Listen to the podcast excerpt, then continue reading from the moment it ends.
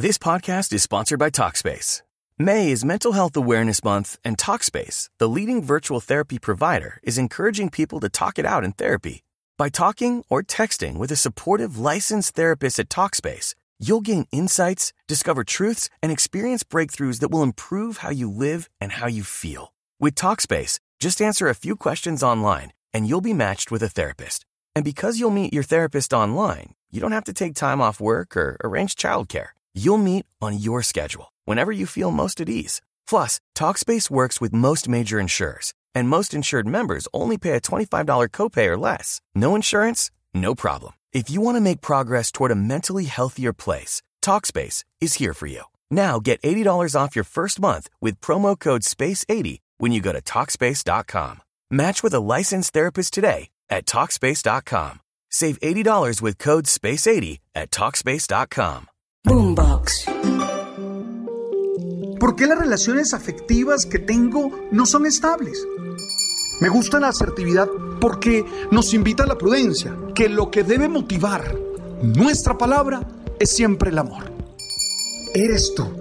Y eso ya es la base para salir a conquistar muchas metas, para luchar por dar una mejor versión y disfrutar la vida de manera plena. Tú sabes. Creo en el poder de la oración. Creo en ese momento especial en el que nosotros nos conectamos con nuestra esencia y nos abrimos a la presencia de Dios. Sé que muchas personas tienen distintos métodos y distintas formas de vivir la experiencia de la oración. No creo que haya un método. Creo que hay tantos métodos como tantos maestros de oración. Pero creo que lo importante es tener conciencia de cómo la oración genera unos efectos muy importantes en nuestra vida, de cómo la oración potencia nuestro ser y nos hace fuertes para vencer. No creo en la oración como una acción mágica que resuelve problemas con chasquidos de dedos. No creo en la oración como un abracadabra. Creo en la oración como una relación íntima e intensa con Dios que nos permite seguir adelante en medio de las adversidades de la vida. Hoy quiero proponerte a ti los pasos que yo, Alberto José Linero Gómez, usa en su experiencia de oración. Yo no me creo maestro de la oración, pero vivo una experiencia que me hace ser feliz en medio de todo lo que tengo. Lo primero para mí es muy importante tener un espacio de intimidad. Creo que la oración, por ser una conexión íntima y por ser una conexión con la divinidad, es decir, un paso de trascendencia, exige que yo me desconecte de mis relaciones cotidianas, de mis espacios cotidianos. Y entonces en el silencio, entonces en la soledad, entonces en ese momento mío y de él, abro el corazón y comienzo un diálogo que me permita sentirme amado y bendecido. Entonces, para mí el primer punto es reconocer que la oración personal es íntima. No, no tiene por qué ser algo que comparto con otros. Para eso está la oración o la meditación comunitaria o la asamblea o la celebración en la que estamos haciendo vida los sacramentos. Pero para mí lo primero es intimidad. Entonces me desconecto. Fuera celular, fuera pantallas, silencio, recogimiento, interiorización. Lo segundo que hago es tomar conciencia del momento en el que estoy, de mi aquí y de mi ahora. Porque creo que mi historia tiene que ser el contenido de mi oración. Y si es mi historia, tengo que entender qué estoy viviendo, qué estoy sintiendo, cómo estoy construyendo la vida en ese instante. Sí, yo, yo cuando estoy triste, entonces lo primero que hago es reconocer que en ese momento ando triste, que en ese momento ando sin esperanzas, que en ese momento ando golpeado. Y esas emociones se vuelven contenido de mi diálogo con Dios, de mi oración.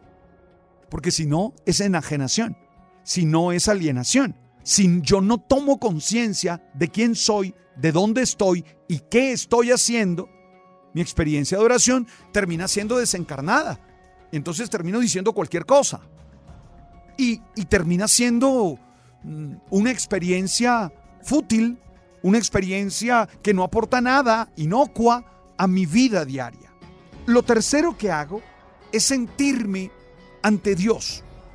Decir, no es un momento cualquiera de recogimiento, no es un momento cualquiera de toma de conciencia de quién soy.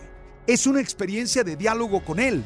Entonces hago presencia que Él, hago conciencia de que Él me convoca, de que es Él el que me invita, de que Él está allí conmigo, de que sus ojos están puestos en mí con la ternura y con el amor de siempre que está allí no para agredirme, no para señalarme, no para atacarme, sino que está allí para acogerme, para acariciarme y hacerme feliz. Lo cuarto, yo agradezco la vida. Yo quiero vivir desde el poder del agradecimiento.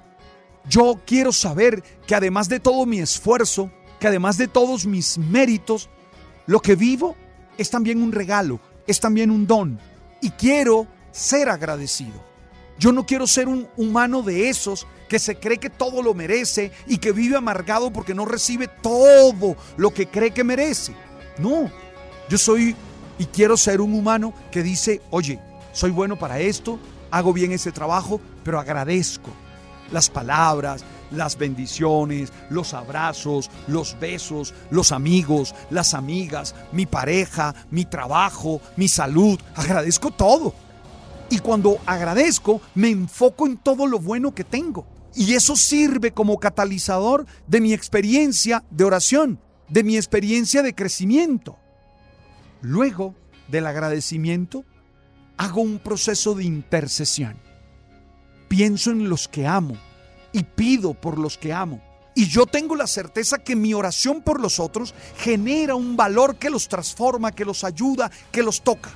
No sé cómo sea no me vayas a preguntar ahora, Alberto, ¿y cómo lo explico científicamente? No lo sé.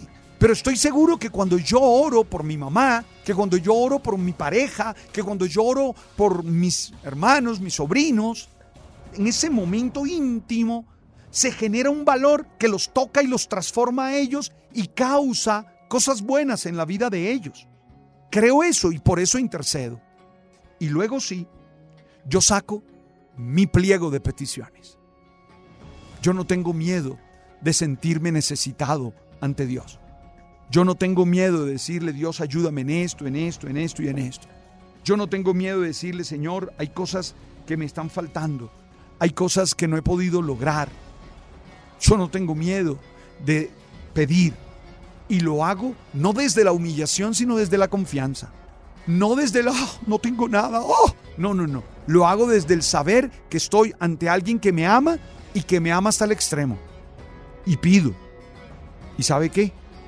Pido con bastante especificidad. Yo, por poner un ejemplo sencillo, si voy a pedir un carro, hasta marca pido. Usted sabe. Es decir, hombre, obvio que yo no pido carros, ¿verdad? Eso los trabajo y bueno, no los tengo además. Pero, pero sí busco que sea muy específica mi súplica, mi petición. Porque eso no solo me hace ubicarme a mí en lo que quiero, sino que además me permite encontrar la acción de Dios fuerte. Yo te invito a revisar estos pasos. Es el poder de la oración. No es magia. No es suplantación. No es fantasía. Es el compromiso que se genera en tu corazón desde la experiencia espiritual que tienes. Ora Ora, ten prácticas espirituales. Si no eres creyente, igual ten prácticas espirituales, cualquiera que tú uses.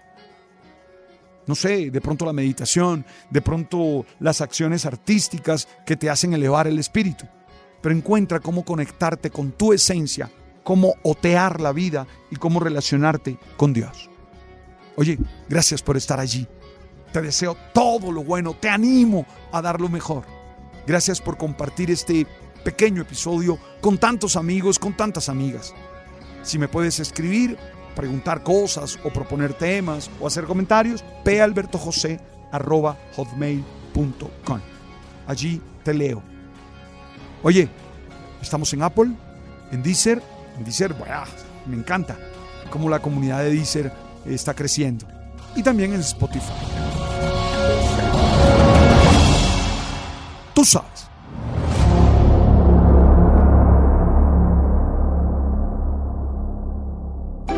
Boombox.